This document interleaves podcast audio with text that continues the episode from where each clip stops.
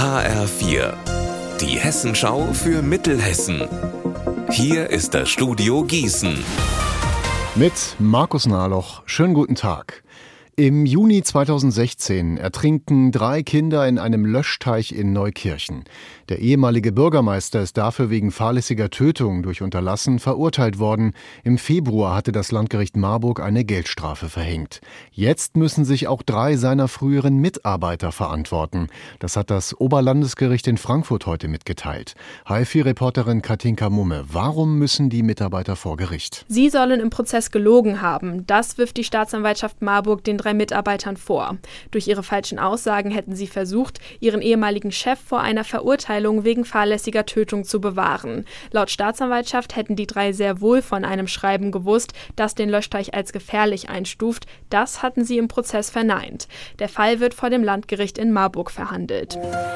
In Marburg ist heute die große Feier zum Ende des muslimischen Fastenmonats Ramadan im Stadion verlegt worden. Der Grund ist ein Drohschreiben an mehrere Behörden. Die Polizei hat danach von einer unklaren Gefahrenlage gesprochen. Rund 50 Polizisten haben das Stadion durchsucht, Straßen abgesperrt und Umleitungen eingerichtet. Gefunden wurde aber nichts. Die islamische Gemeinde Marburg wollte das Zuckerfest heute dann an der Moschee nachholen. Die Polizei in Gießen hat zwei Diebe festgenommen, die sich so richtig dumm angestellt haben. Einzelheiten von Sonja Furate. Die beiden Männer wollen einen Baumarkt in Gießen beklauen. Blöd ist nur, dass dieser Baumarkt direkt gegenüber dem Polizeipräsidium liegt. Und noch blöder ist, die Diebe bemerken nicht, dass sie auf einem extra ausgewiesenen Polizeiparkplatz stehen.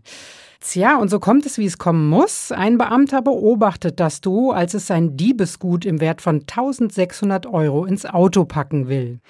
Dass sich die Diebe dann auch noch dumm stellen und angeblich kein Deutsch sprechen, hilft nicht. Einer der Beamten kann fließend Russisch. Das Ende vom Lied, die beiden Männer landen in U-Haft. Unser Wetter in Mittelhessen. In der kommenden Nacht gibt es erst noch einige Schauer, dann ist es locker bewölkt und trocken, bei Werten zwischen 10 Grad in Assenheim und 7 Grad in Selters. Am Wochenende bleibt es wechselhaft morgen bis 21 Grad, am Sonntag bis 16 Grad. Ihr Wetter und alles, was bei Ihnen passiert, zuverlässig in der Hessenschau für Ihre Region und auf hessenschau.de.